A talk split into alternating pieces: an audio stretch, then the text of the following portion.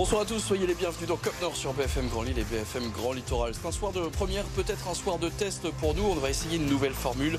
Fini les hommes marquants du match. Si vous nous suivez sur les réseaux sociaux et notamment sur X, vous savez déjà ce qui vous attend. Sinon, eh bien, restez avec nous.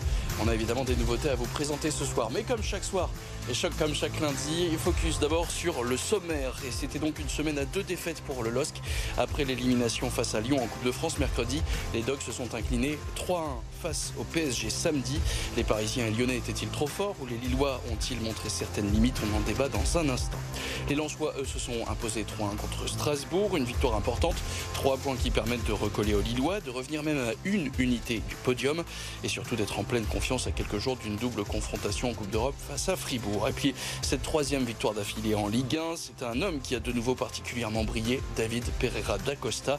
Un but, une passe décisive et un retour en forme qu'on détaille dans quelques instants avec autour de la table évidemment côté Lensois on parlera de David Pereira d'Acosta avec Julien Castagnoli. Bonsoir Julien. Bonsoir. Ancien commentateur du Racing Club de Lens et face à toi Guillaume Bataillé, journaliste euh, local à Europe 2. Bonsoir Guillaume. Bonsoir. Et puis euh, Guillaume, euh, pardon, pardon Guillaume Baptiste Cogé, supporter du LOSC. Bonsoir Baptiste. Bonsoir Vincent. Et puis vous aussi, hein, vous pouvez rejoindre l'équipe sans aucun souci. Vous pouvez même réagir au débat en direct grâce au hashtag Nord sur les réseaux sociaux.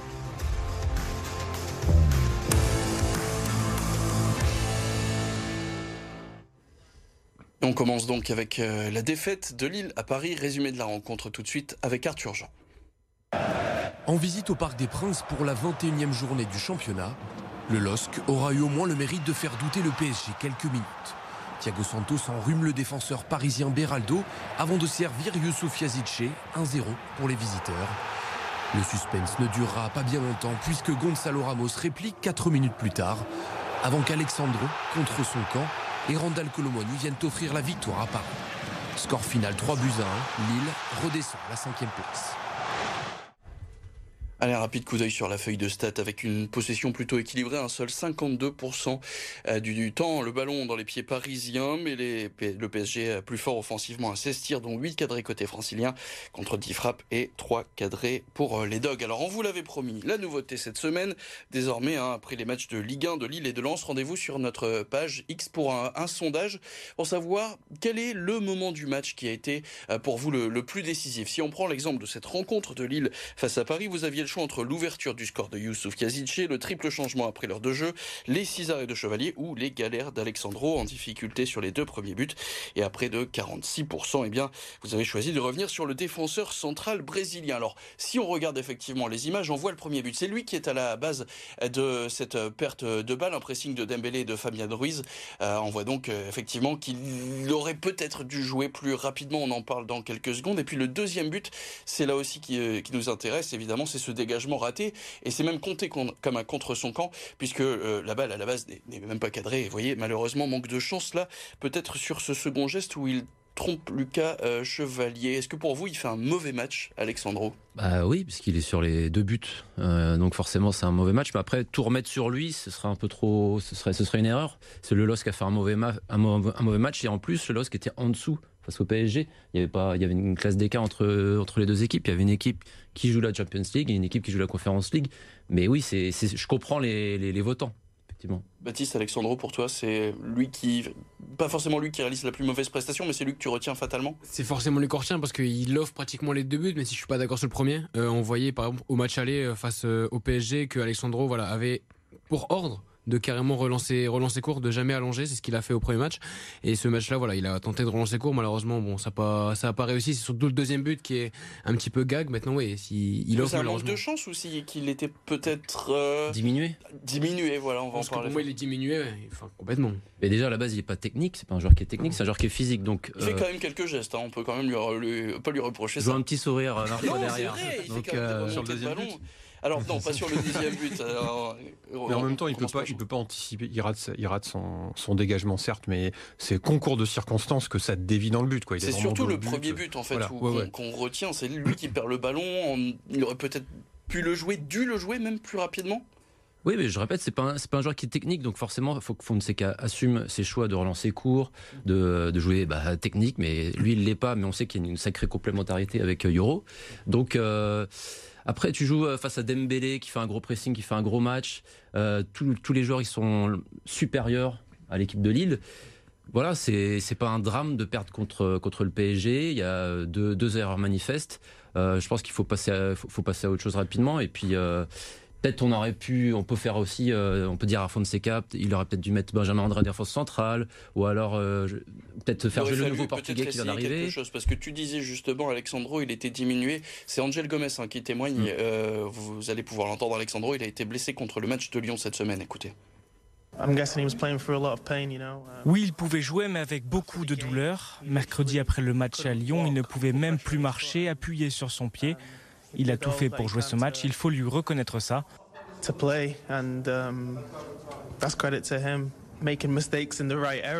Les erreurs font partie du football, mais on peut faire des erreurs dans la bonne partie du terrain. Je peux plus facilement faire des erreurs au milieu, mais quand vous êtes défenseur plus près du but, c'est beaucoup plus difficile. Vous ne pouvez pas vous tromper. Oui, c'est ça, c'est qu'en fait, Alexandro, malheureusement, son positionnement sur le terrain fait que la moindre erreur, un peu comme celle du gardien, Julien, euh, ça le, ça le crucifie tout de suite. Bah, indéniablement, il, rate son match. Euh, maintenant, euh, comme le disait Guillaume, il n'y a pas de, drame à perdre contre Paris. Hein, je veux dire, le, la, difficulté contre Paris, c'est qu'on n'a pas le droit à l'erreur l'équipe est forcément au-dessus sur le papier. Et bah, là, manifestement, il y en a eu euh, une grosse au départ et ça a conditionné tout son match. Hein. Et derrière, est-ce qu'il n'y a pas aussi quelques lacunes qui ont été montrées par, euh, par les Lillois? Peut-être un manque de, cohésion sur cette rencontre? C'est vrai qu'on a l'impression que sur certaines passes manquées, certaines pertes de ballon, il y avait vite de l'agacement chez certains joueurs. Un peu contre, comme le match contre Lyon, où euh, il y a au final, il y a trois centres de Adam un à Lyon, et c'est David qui la met au-dessus. Et là, en deuxième mi-temps, il a deux de Ounas encore sur euh, Cabella en deuxième période et aussi sur euh, Et on peut leur, leur euh, enfin, jeter la, pierre aussi en disant mais euh, pourquoi vous faites pas mieux sur des centres aussi aussi aussi bons et ne pas être justement enfin faire mieux qu'une pauvre passe sur, sur, le, sur le gardien ou le défenseur? Ils étaient prenables pour toi Baptiste Paris? Avec ce mm. là C'est compliqué parce que sur ce match-là, je pense, enfin, je vais pas dire qu'ils étaient injouables, mais on, ils avaient beaucoup plus d'envie que, que, les Lillois. Les Lillois, pourtant, qui ont joué un jour avant euh, le PSG, enfin, euh, même trois heures avant, si je dis pas de bêtises.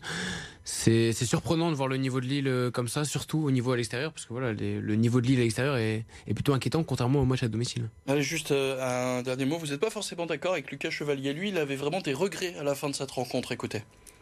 Oui, Paris était prenable. Euh, on a la chance d'ouvrir le score et puis on, se retourne le match en 10 minutes. Euh, on sait qu'en venant ici pour, pour gagner, il faut faire un match parfait.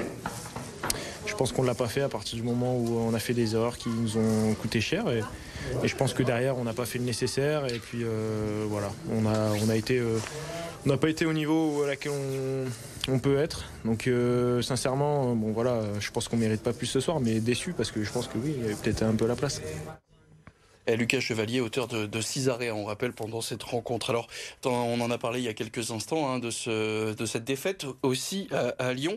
Euh, là aussi, l'envie manquait peut-être euh, au, au, Dog dans cette rencontre, on rappelle cette défaite 2-1, euh, début de rencontre assez compliqué. Hein, on voit les buts euh, avec euh, donc on a vu hein, cette parade, cette, ce rush de Gift Orban avant donc le deuxième but signé Ryan Cherky. On voit les manquer, hein, Jonathan David, effectivement qui aurait peut-être pu faire mieux sur sur ce centre. Ryan Cherky là justement qui traverse la, défense lilloise. On parlait de manque d'envie. C'est peut-être sur cette action surtout que c'était criant. Les Lillois étaient pas forcément au niveau, au rendez-vous? Pas au niveau, ouais, je pense. C'est pas un manque d'envie. Je pense qu'ils ont envie d'aller au bout en Coupe de France. C'est un moment, euh, quand tu joues contre Lyon qui est en bonne forme, en tout cas en meilleure forme, et contre Paris, il faut avoir le niveau. Et euh, le LOSC est à sa place, et le LOSC est à la cinquième place. Et quand il y a un gros match, et eh ben le LOSC a du mal. On a beaucoup souligné le mois de janvier qui a été exceptionnel, mais c'était face à des équipes, donc des clubs amateurs, ou alors euh, Clermont qui est dernier, ou Lorient qui est dans la zone rouge. le match à Montpellier, il n'est pas excellent. Je, je me rappelle pas. Extérieur, match à l'extérieur, encore une fois. Donc le LOSC est LOSC à sa place, tout simplement. Et euh, Baptiste, toi, l'élimination en Coupe de France, t'en penses quoi? Ça, fait déçoit Décevant, oui, forcément, mais quand on commence un match à la 55e minute de jeu, bah, à partir de là, on peut, on peut rien espérer. Ils ont été complètement au-dessus avec ces nouveaux joueurs et, et tant mieux pour eux. Puis juste pour revenir sur un des faits de cette rencontre face euh, à Lyon, c'est André Illich, hein, on l'avait euh, entreaperçu euh, Autre mauvaise nouvelle. Clermont. Effectivement, il a joué quelques minutes contre Lyon, blessé dans, lors d'un choc avec O'Brien. Et donc le buteur serbe arrivé cet hiver, qui a été gravement blessé, une fracture du péroné qui pourrait l'éloigner, selon le journal L'équipe, plus de deux mois des Donc là aussi, gros La saison, elle est pratiquement finie. Mm. il va revenir quoi fin mi-avril, fin avril. Euh, la saison est finie quoi mi-mai, fin mai. Euh, il va, il va presque pas jouer quoi. Là pour le coup c'est plutôt deux, donc c'est peut-être une bonne nouvelle avec des très très gros guillemets qu'il n'y ait plus que deux compétitions et plus forcément la, la Coupe de sûr. France. Bah oui, il devait, il devait venir pour euh, faire souffler David. Ça va être, enfin, c'était vraiment, moi c'était vraiment une très mauvaise nouvelle parce qu'il y avait les deux défaites qui sont pas inquiétantes en soi, mais on a toujours, il y a toujours pas d'attaquant de pointe. Et puis juste un, dernier mot, une dernière information. Il y a eu beaucoup de cartons jaunes dans cette rencontre hier pour, euh, pour les Lillois. Paulo Fonseca notamment et Benjamin André qui ont tous les deux écopé d'un troisième carton jaune en euh, moins de 10 matchs. C'est bien ce qui veut dire que les deux seront suspendus pour le déplacement à Toulouse. Ce sera dans deux semaines. D'ici là, on a plein de rencontres à commenter. À commencer par celle du Racing Club de Lens qui euh, s'est imposé contre Strasbourg 3 buts à 1. On vous détaille ça après une très courte page de pub. À tout de suite.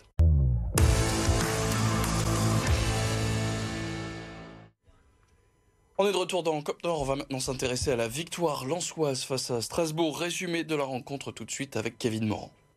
Après deux succès à l'extérieur, le Racing retrouve Bollard, Franquès sur le banc et la victoire à domicile. Face à Strasbourg, la grosse entame des Artésiens est récompensée au quart d'heure de jeu par une action en une touche, conclue par Eli Wahi, qui retrouve le chemin des filets deux mois et demi après son dernier but. Puis à la demi-heure, nouvelle action de classe avec cette fois David Pereira d'Acosta qui marque son troisième but en trois matchs. Avant la pause, sur un ballon mal dégagé, Thomas Delaine réduit l'écart pour les Alsaciens.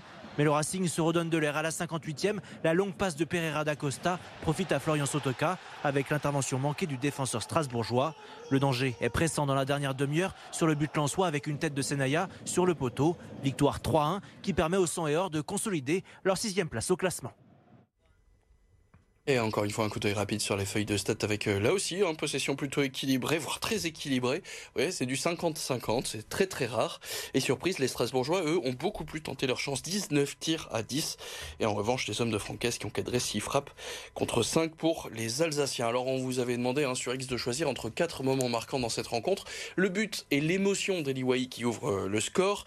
Euh, peut-être du relâchement à 2 à 0 avant la réduction du score strasbourgeoise, la récompense pour Florian Sotoka, ou encore le très beau match encore de David Pereira d'Acosta et vous êtes plus de 40% à avoir plébiscité le débat sur le retour en grâce du numéro 10 Lançois. Alors David Pereira d'Acosta, superbe 1-2 sur le premier but qui permet et qui offre hein, l'ouverture du score à, à Eli Wai. On voit cette, euh, cette combinaison là sur le flanc droit et puis derrière euh, Wai, veut-il faire une passe, veut-il contrôler? On ne sait pas. En tout cas, il permet au euh, numéro 10 Lançois, au petit prince de la Gaillette comme on le surnomme, eh bien de, de venir agrandir son, son, compteur. Il en est maintenant à 3 buts euh, en 3 rencontres d'affilée. C'est son record personnel, mais c'était cette fois sur, sur 33 rencontres. La semaine dernière pour vous, c'est David Pereira d'Acosta, Julien, l'homme du match? Évidemment, euh, je pense qu'il a illuminé la rencontre. Euh, alors David Pereira d'Acosta, bah voilà, il est étincelant depuis quelques semaines. Je noterai quand même euh, on parle de lui, mais il y a Florian Sotoka qui est au départ des, deux, euh, des deux actions et à la conclusion du, dernier, et qui fait un tout aussi gros match en fait, même s'il n'est pas au, D. Euh, mais bon, faut pas oublier également son match. Mais Pereira da Costa, clairement, il, a, il a été excellent encore samedi. Oui, pour toi, il, veut faire la passe ou il essaie de contrôler ce un peu? Je suis pas sûr, mais bon, voilà, après, en, temps en temps, on peut quand même avoir un peu de réussite.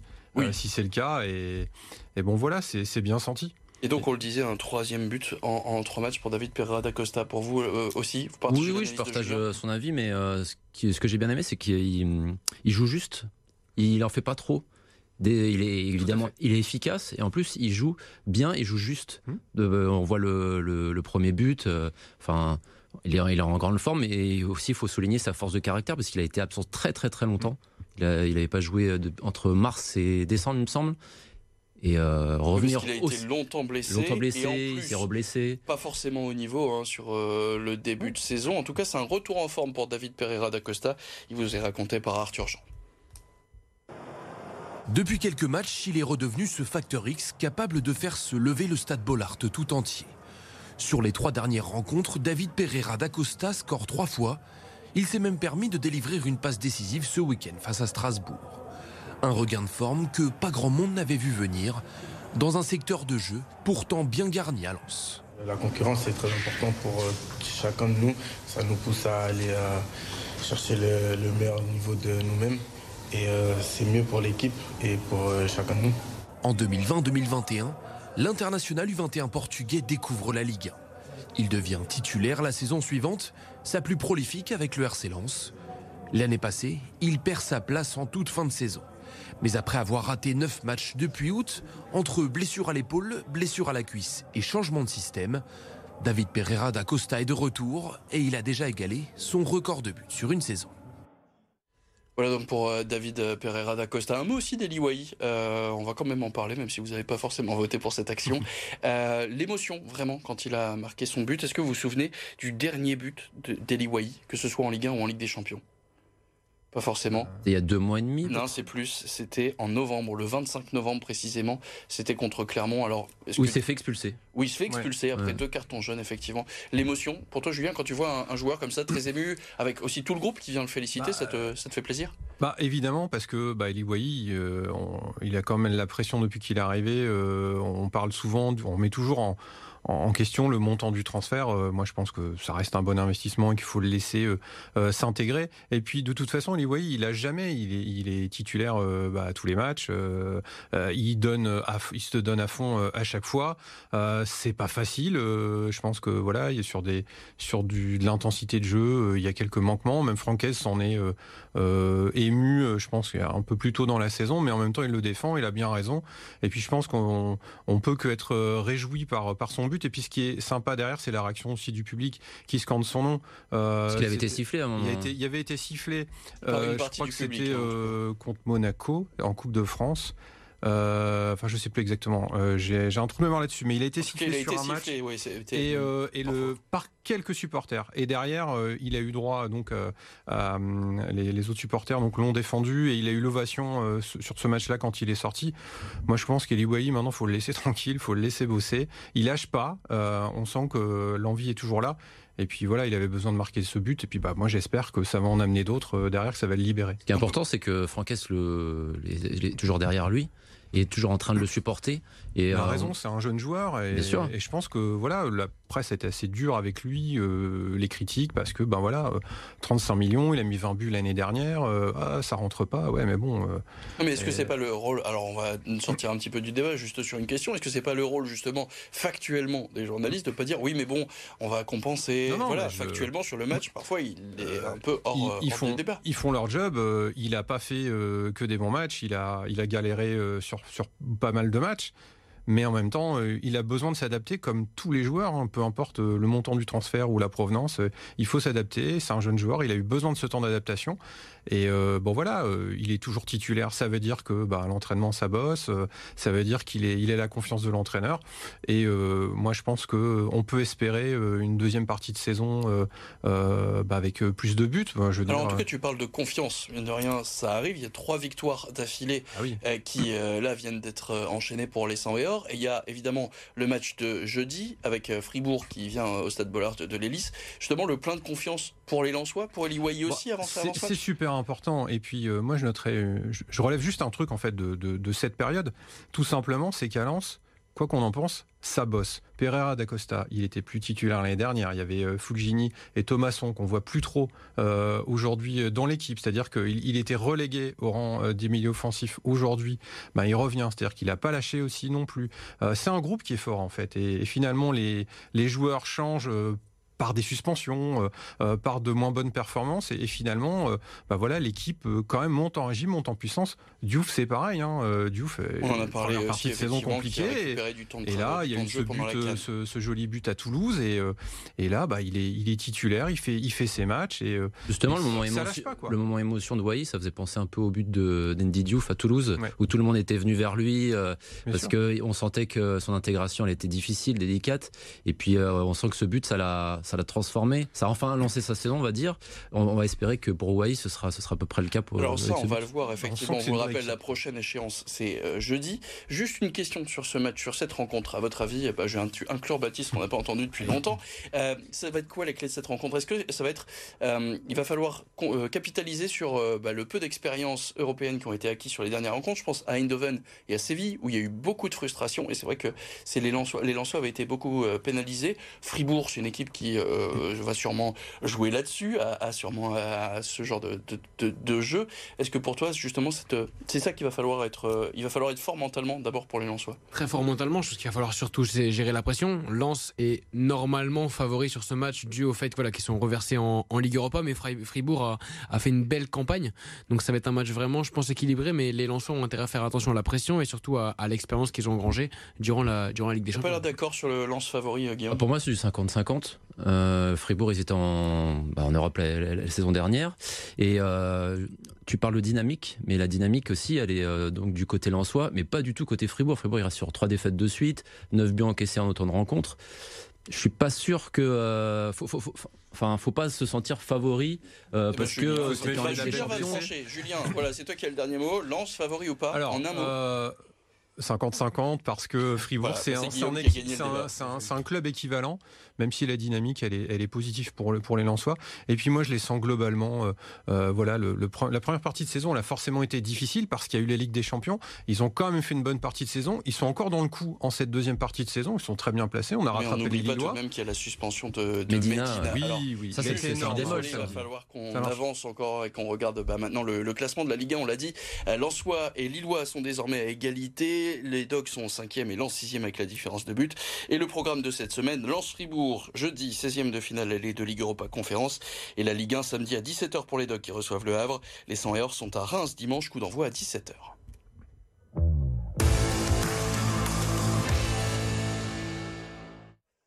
Allez, le reste de l'actualité sportive de la région avec Arthur Jean. Toujours en lice en Coupe de France, Valenciennes reste à la peine en Ligue 2. Face au quatrième Laval, les nordistes ouvrent pourtant le score en seconde période grâce à leur capitaine Geoffrey Cuffo. Mais VA craque finalement à 20 minutes du terme. Égalisation signée Labo Lascari et un match nul un partout à l'arrivée.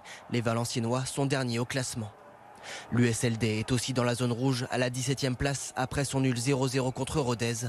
Le derby Dunkerque-Valenciennes samedi prochain s'annonce décisif dans la course au maintien. Match nul également pour les féminines du LOSC face au Havre, avec notamment un but splendide de Julie Raban. Les Lilloises menaient 3-2 jusqu'à la 86e minute et un pénalty transformé par la Normande Inès Benyaya. Score final 3 partout, le LOSC est toujours avant-dernier de D1 Arkema. Le Portel retrouve la victoire loin du Nord. Après trois défaites consécutives à l'extérieur, le SSM a dominé Nancy avec la manière. Avec déjà 12 points d'avance à la pause, les Portellois l'emportent 91-76 et intègrent le top 8 à la 7 place. En bas du classement, c'est le BCM qui réalise la bonne opération du week-end en battant un concurrent direct au maintien, Blois. Mené à l'entame du dernier quart-temps, Graveline Dunkerque a pu compter sur un collectif inspiré et quatre joueurs à plus de 10 points pour renverser le match. Succès 82-73, le BCM est 16e de Betclic Elite. Et puis samedi avait lieu le meeting de Liévin. Aucun record du monde n'a été battu, mais le camp tricolore a pu compter sur deux belles performances. Asdin Abz a remporté le 1500 mètres et a battu le record de France en salle détenu par Mehdi Bala. Record de France aussi pour Agathe Guillemot. La Française a terminé septième de sa course, mais avec un chrono de 4 minutes 4 secondes et 64 centièmes. La Bretonne améliore de plus d'une seconde l'ancien record. A noter que sur le 60 mètres l'Américain Grant Holloway a tenu son rang avec une quatrième victoire au meeting de Liévin. Le Français Signe une très belle deuxième place. Eh, merci à tous, merci et Guillaume, Baptiste, j'ai pas oublié, et Julien. Merci, merci à Théodore Anjon à la réalisation de cette émission. On n'oublie pas la rédaction de RMC Sport qui nous aide chaque semaine à construire cette émission. On se retrouve lundi prochain. Bonne semaine, salut.